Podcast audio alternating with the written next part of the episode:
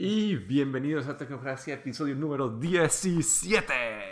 Ay, se cae el micrófono. Bueno, como ya pudieron escuchar a Daniel, bienvenidos a Tecnocracia. Este es nuestro episodio número 17.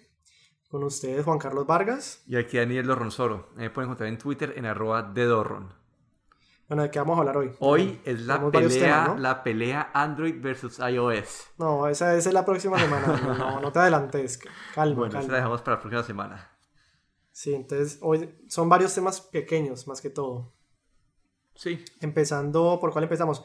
El primer tema, yo creo, a ver, arranquemos por el primer tema, Audioburst. ¿Qué es Audioburst? Audioburst es una, una, una base de datos. Lo que, lo que está haciendo es, está cogiendo todos los archivos de voz que hay en, la, en, el internet y lo está decodificando, está tratando de traducirlos, creando un, un transcript de cada, de, cada, de cada archivo y así los archivos de voz van a, van a poder ser buscados.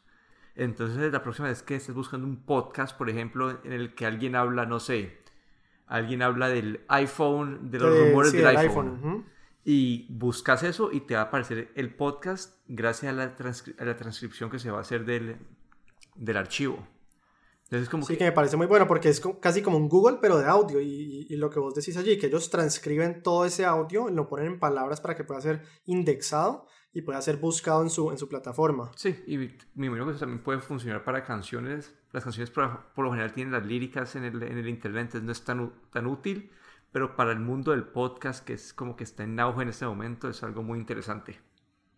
Sí, lo que ellos dicen en su página es que semanalmente el algoritmo transcribe o pues en palabras digamos humanas pasa del sonido a las palabras millones de horas de audio y luego lo indexa para que pueda ser buscado por medio de de aportes sexuales, es decir, como dijiste, uno busca y entonces el iPhone 8 y entonces busca a, través de toda la indexación que ellos tienen y encuentra en qué podcast aparece eso dicho y entonces de una a uno le da play y le ponen ese pedacito de audio para que uno lo pueda, digamos, revivir o saber de qué se estaban hablando en el momento. Me parece súper útil. Sí, está bien chévere, especialmente para el medio en el que estamos trabajando nosotros ahora.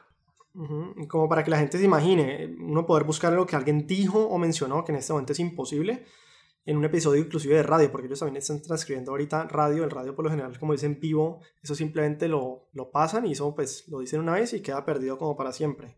Entonces imagínense no poder buscar lo que alguien dijo en radio o menciona en radio y obtener resultados de dicho episodio y al darle play uno poder escuchar ese pedazo de grabación o mención que uno quiere escuchar, ¿no? Eso es algo que por, en este momento no se puede hacer. Entonces la compañía de Israel, para que la chequen, se llama Audio Burst Ahí lo pondremos en el nombre de la descripción. Bueno, ¿qué más? Hablemos entonces de un poco de aplicaciones colombianas. Esta semana tenemos dos. Sí, hay una, arreglos con la de, la bibliografía estilo APA. Esa la verdad vos me la mostraste, no me, no me atrajo mucho. Como que yo no me imagino estar en un celular utilizando como que una aplicación para hacer bibliografía. Y además de eso que hay, que hay muchas aplicaciones web al menos que te, que te ayudan a hacer exactamente lo mismo de una mejor manera. Sí, yo, yo, pues la aplicación se llama Estilo APA, también cuando la vi pensé me parece chévere, pues porque es hecha en Colombia. Y es básicamente una aplicación para generar referencias bibliográficas desde el celular, no requiere conexión a internet ni permisos especiales. Y pues nosotros le hacemos mención aquí, como dijimos, primordialmente porque es una aplicación hecha en Colombia, es chévere el proyecto, pero lo que, lo que me queda por lo menos a mí la duda y pues creo que a vos también es que existen soluciones mucho más fáciles de usar como bipme.org, por ejemplo, que mm, además cuando uno hace ese tipo de investigación, cuando necesita citar APA, por lo general está escribiendo en un computador, entonces no sé exactamente cuál vaya a ser el uso de esa aplicación textualmente. Bueno, ahí lo, lo, que, lo que te podría ayudar es si estás como que trabajando en un tablet, por ejemplo, que no tienes acceso a internet, puede que te ayude a fabricar esas bibliografías de una manera más fácil pero creo que inclusive, puede ser, pero... creo que inclusive, inclusive, inclusive, aplicaciones como el Microsoft Word tienen esto integrado. Para hacer las referencias, creo que sí, ¿no? Entonces, no, no, no sé cuál sea la, la, usabilidad de la aplicación. Nos gustaría hablar con uno de los desarrolladores. Vamos a ver si nos podemos contactar con ellos. Pero, pero sí, tampoco la verdad no le veo mucho pues, potencial a la aplicación. Igual pues está muy bien hecha, la probé, está muy bien hecha, funciona muy bien. Así que si la quieren encontrar se llama Estilo APA. Y la otra aplicación, que esta sí me parece mucho más interesante, se llama Dueño, como dueño con ñ, pero N-I-O, Dueño. Es una aplicación para arrendadores y arrendatarios. Y ellos, ¿qué problema quieren solucionar? Básicamente es que cuando uno arrienda no sabe la persona a la que le está arrendando o viceversa si es una buena persona o si tiene algún antecedente y la aplicación se encarga de hacer todo esto casi que automáticamente uno pone no sé qué son cuáles son los datos específicos que hay que apuntar creo que son cédula nombre algunos datos más automáticamente el sistema genera un reporte de digamos de estrellas de si la persona puede ser un buen arrendatario o arrendador y viceversa. Y, y, como que la asegura ¿qué, qué, vas a decir? ahí te iba a preguntar algo a vos. Como que ahí para, para que un arrendador pueda buscar un arrendatario ¿el arrendatario tiene que estar inscrito o, o no tiene que ser inscrito en la, en la, plataforma? Para que un arrendador busque un arrendatario. Sí. ¿Esa es la pregunta? Es decir, para yo quiero arrendar un apartamento y estoy buscándolo. Sí, digamos, eh, llegó Juan Carlos Vargas y él me quiere alquilar mi apartamento, ¿cierto? Digo, listo, voy a, meter a, dueño, voy a buscar a Juan Carlos Vargas, ¿me va a salir ahí o es solamente si vos estás inscrito en la plataforma?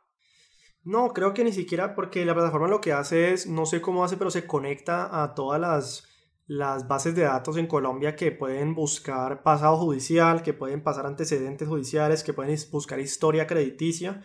Y según eso, uno pone los datos de la persona y te da una calificación para que uno sepa si esa persona pues tiene algún pasado, tiene alguna historia mala o lo que sea.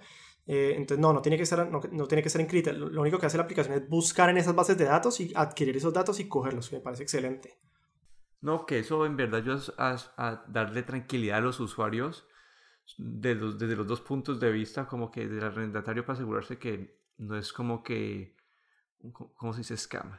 Una, estafa. Sí, que no es una, una trampa, una estafa, sí, que eso pasa mucho. Ellos creo que dan un dato, ellos dan un dato y dice que cada año en Colombia los propietarios pierden más de 29 mil millones de pesos a causa de estafas y suplantaciones. Entonces, pues sí, básicamente eso.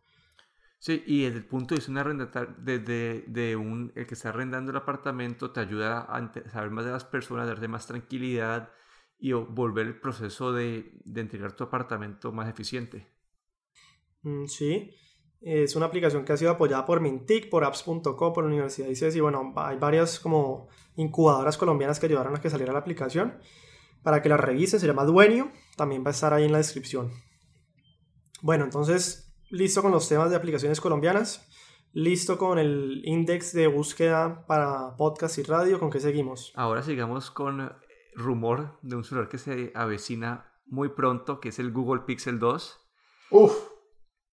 Y acá, acá se están emocionando. Eh, este, este celular, como que un rumor nuevo, la última vez dijimos que, que los, las filtraciones que han habido no muestran diferencias significativas en el diseño del celular, pero lo que sí estamos viendo ahora es funcionalidades extras que nos tenía el Pixel 1.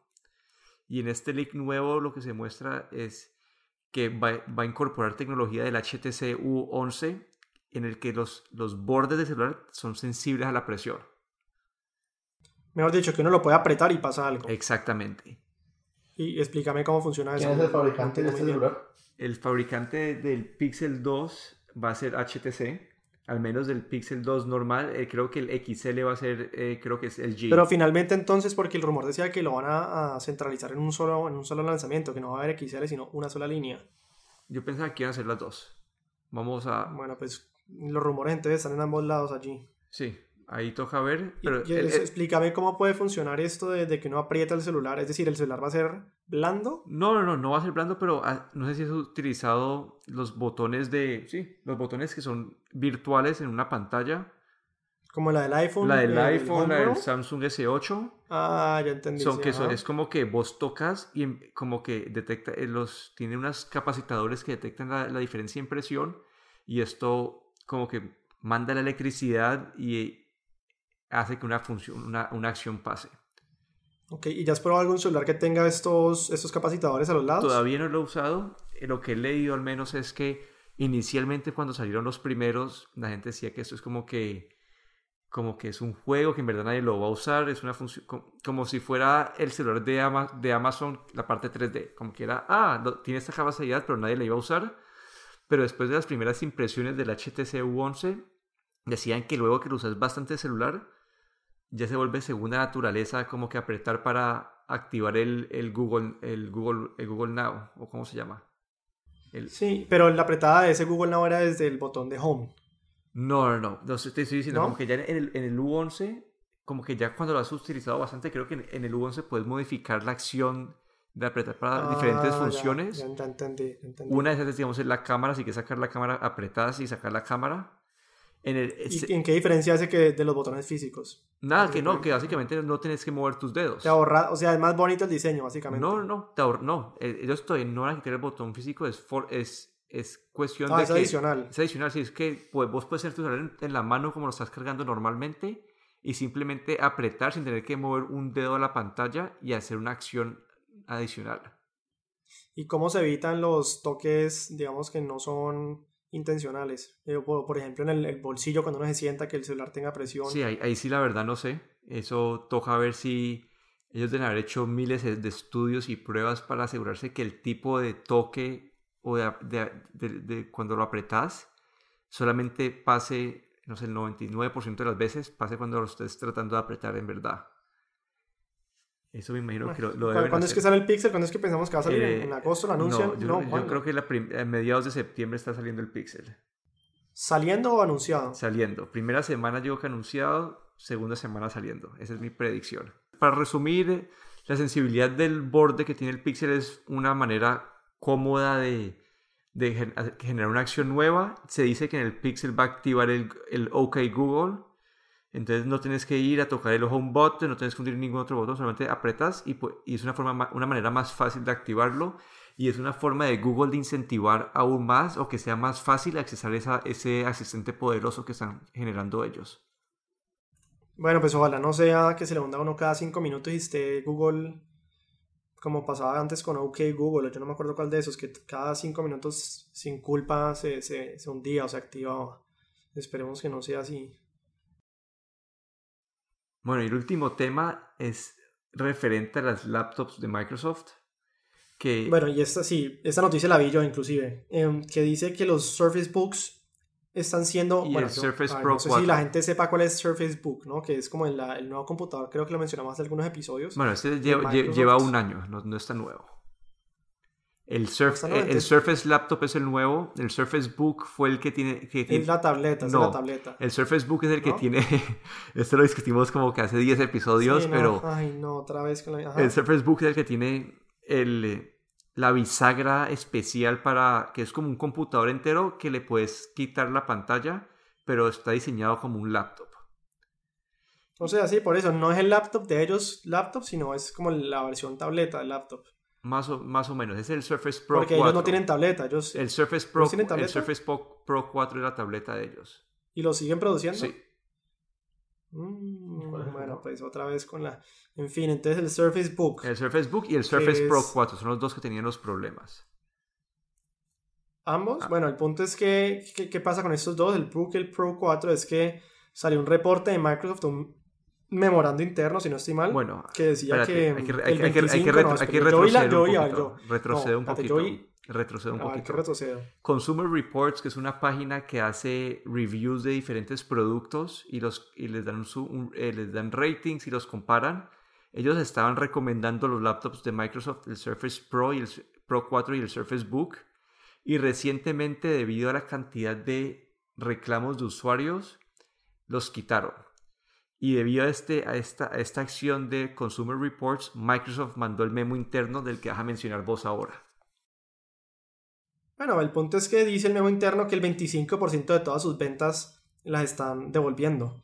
Entonces, lo que yo diría es, ojo, si van a comprar esas tabletas, pues no sé cuál sea la razón, pero el punto es que si el 25%, o sea, una de cada cuatro le están devolviendo, puede que tenga algún problema la tableta, no sé qué problema sea, pero, pero pues es un número muy alto de devoluciones. Listo, Y ahí toca aclarar. No es tanto de evolución, sino que diciendo que el 25% de los usuarios que cuando recién salió la- a producción el Surface Pro 4 y el Surface Book tenían problemas con el laptop tipo que se congelaba la pantalla, que se les estaba demorando en arrancar, diferentes tipos de problema de, de confiabilidad del computador. Toca mencionar que es- esto pasó en los primeros meses o semanas en los que, su- que estaban sacando sus computadores, pero luego de, con el tiempo, el proceso de, de- de manufactura de estos computadores se mejoró y ya ese, ese rate o ese, es, la cantidad de computadores que están saliendo, están saliendo mal ya es mucho menor. Acá te, ¿En cuánto está en ese ver, momento? te voy a ver aquí, ellos, en, el, en el memo que salió, hay un, hay un, hay un gráfico. Y acá está el gráfico, listo. El- el- estos pro- en, en los meses de octubre y noviembre del 2015, la cantidad de... Ah, eso es el return rate, tenías, tenía la razón ahí. La cantidad del return rate era del 14, como alrededor del 14-15%. Después de, Ujú. de ya hablando en- de enero del 2016, esto ya bajó a 10% para el Surface Book y a 7% para el, para el Surface Pro 4. Y si entonces pasamos el tiempo, hoy en día el Surface Book lo devuelven un, un más o menos 5% y el Surface Pro 4 un 3%. Entonces, ¿por qué habla del 25%? ¿En, en dónde sale la cifra? En ningún lado mencionaste 25% de retornos. A ver, veamos. No, no son retornos. El 25% es de gente que ha, tenido problemas con el celular. ¿Con el Eh, perdón, celular? con, el, con la tablet, con el Ah, computador. bueno, bueno. Son- Con el computador, bueno, igualmente es un, es un número muy alto, Sí. 25%. pero ¿no? dicen que sí, dicen que esto pues ha bajado. Como que esto fue al principio y Microsoft eventualmente resolvió los problemas y, y ya está, en este momento ya están bien. Lo que toca Bueno, tener en el cuenta... punto es, no, no sé, o sea, Lo- no sé si estén bien o no, el 25% me parece un número muy alto y además que si vos lo vas a comprar en Colombia porque es caro, el servicio al cliente aquí no es el mejor siempre, así que ese retorno al 25, es decir, si uno se arriesga a que uno de cada cuatro le sale con problemas, el retorno aquí Bueno, sabes que es eso fue difícil. cuando recién salió. Lo que voy a mencionar es que lo que yo tendría cuidado no es tanto comprar un computador que ya lleva varios años en el mercado, meses, como, como el Surface Book o el Surface Pro 4, que hoy en día ya el- el- la cantidad de retornos o problemas es mucho más baja. Lo que yo tendría cuidado es comprar un, un laptop de Microsoft nuevo en los primeros dos o tres meses donde todavía pueden tener problemas que no se han resuelto. Esa es la, por esa es la ejemplo. recomendación. Por ejemplo, el Surface Laptop lo acabaron de sacar hace, un- hace dos meses. Yo esperaría unos dos meses más antes de comprarlo. Si es que Microsoft no ha arreglado su- sus procesos internos para que esto suceda. Porque si ves Ok. el, por ejemplo, el Surface Pro 3, no, el Surface Pro 3 no tuvo este, este pico que tuvieron. El Surface 3 tampoco lo tuvo. El problema en verdad lo tuvieron. Y el Surface Studio tampoco. El problema fueron el Surface Pro 4 y el Surface Book, que fueron lanzados los dos en octubre del 2015.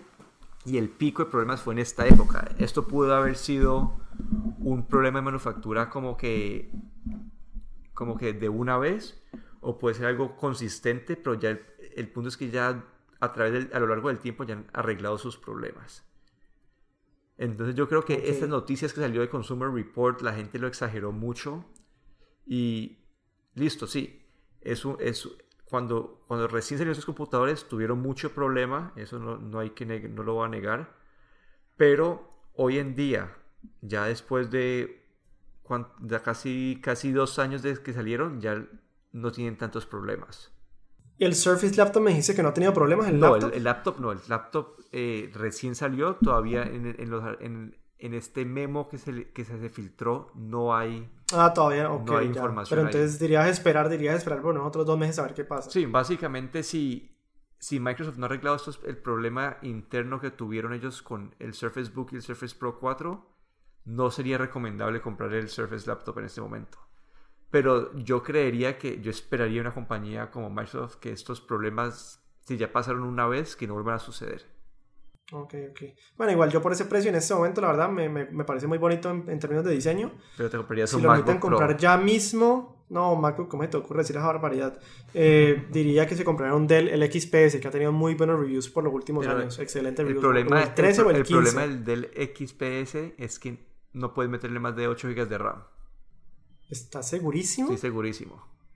De cualquiera de los modelos. XPS el 13, yo estoy hablando de 13 pulgadas. No, estoy hablando del XPS, puede Por ser eso, también el 15. no, no, uno a lo 13 necesita. pulgadas, 13 pulgadas, límite. Bueno, bu- entonces XPS 15, puede no, ser el XPS 15. No, el 13. X- buscar el XP, pero igual, XPS 13, un computador hoy en día para correr Windows 10 necesitas mínimo, mínimo 8 GB y 16 para estar tranquilo. Y un computador como el Muy XPS 13, exagerado. no, lo necesitas. ¿Cuánto- 8 cuán- gigas para cuán- correr. ¿Cuántas gigas tiene tu computadora? No, pero Bani, el mío es la excepción. Qué pena decirlo, pero el mío es la excepción. Pero- Es decir, para un consumidor común y corriente donde necesitas 8 gigas para correr Windows 10, Sí. estás, no, estás menos, demasiado menos, exagerado. menos no puedes abrir más de 5 tabs de Chrome. ¿Yo cuántos tengo aquí? Son muy exagerados, Daniel, no lo puedo creer. No estoy Yo, exagerando, ver, no estoy exagerando. Los que están... en- ¿Cuántos tengo No, aquí? ¿cómo se te ocurre? gigas tiene? Mira, acá mismo tiene el Surface Pro, creo que es el 3 o el 2. Este es el 3. Es el 3. Mira, este creo que tiene 8 gigas, porque tienes que comprar con 8 Y gigas. yo abro cuatro pestañas de Chrome y las lleno de... Ve, cuatro ventanas de Chrome y las lleno de pestañas. A ver, y no tiene más de ¿cómo hago gigas. right click aquí? ¿Ah? ¿Cómo hago right click? Dejas hundido. Eh, ¿Dónde está el My Computer? ¿Estás viendo lo, de, lo del XPS? Pon el search. No, estoy viendo lo del Windows 10. Dios- no, mejor dicho, la gente que está escuchando ese episodio, no le hagan caso a Daniel. ¿Cómo vas a decir que necesita unos 8 gigas? Yo creo que el porcentaje de gente que tiene 8 gigas en su computador es como el 4. El mío 5%. tiene cuatro y funciona perfectamente bien. No, sí, qué exagerado, Daniel, por favor. Dice que los, los system specs del Windows 10 son una giga, los mínimos, ¿no? Una giga de RAM para 32 bits o 2 gigas para 64. O sea, listo, meter el doble si querés 4 gigas. Y el disco espacio duro dice 16 gigas. Obviamente es lo mínimo, no lo recomendable. Pero no creo que necesites 8 gigas. Bueno, al menos de que quieras correr, pues, programas de Adobe, edición de video, no sé. Pero mejor dicho, ya, ya saben, para los que están escuchando el episodio, ya saben, cuando estamos hablando de tecnología, el que sabe aquí soy yo y el que especula aquí es Daniel. Yo no estoy especulando nada, como que yo te quiero ver a, ¿Cómo yo, te quiero ver a vos corriendo con 8 4 gigas de RAM. de RAM para un computador? ¿Cómo vas a decir eso? Mira, mi hermano, mi hermano dice que no. Acá al lado mío él tiene 4 GB de RAM en su Surface Pro 3. Y a cada rato necesito computador nuevo, el mío está lento. Obviamente necesitas mínimo No. 8 para correr Windows La 10. aclaración es que mi computador no hace un render de un mapa de 500 Imagínate, un render de un mapa. Estamos eh, hablando de, algo 500 que imágenes cuántos o usuarios más, hacen. no hace el render de una, en una velocidad adecuada. Y si querés jugar Age of Empires, no vas a poder con 4 GB de RAM Te lo tampoco. corre completamente. Y lo otro es qué procesador tiene el computador, ¿no? También porque yo creo que el Pro 3 tiene un procesador muy flojo. El i5 Un i5, pero. ¿El i5? sí. Pero, pero la versión móvil, creo. No, no, no. Esos tienen la versión completa. I5, ¿qué, No, qué- qué de modelo? Probablemente de 2.3 eh, De todas gigas- formas- gigahertz. lo, para lo único que no corrió mi computador, lo que tenía que correr era para el QGIS, para hacer un, un render de un mapa, debo ponerlo en NDVI, un mapa que la imagen era sol- la sola imagen era de casi 2 gigas. Eso es todo. En fin, el Dell XPS 13 no te da la opción de ponerle 16 GB de RAM. Bueno, yo estoy hablando del XPS normal. O sea, si, no, si necesitan más de 8 GB, yo creo que 8 GB es suficiente.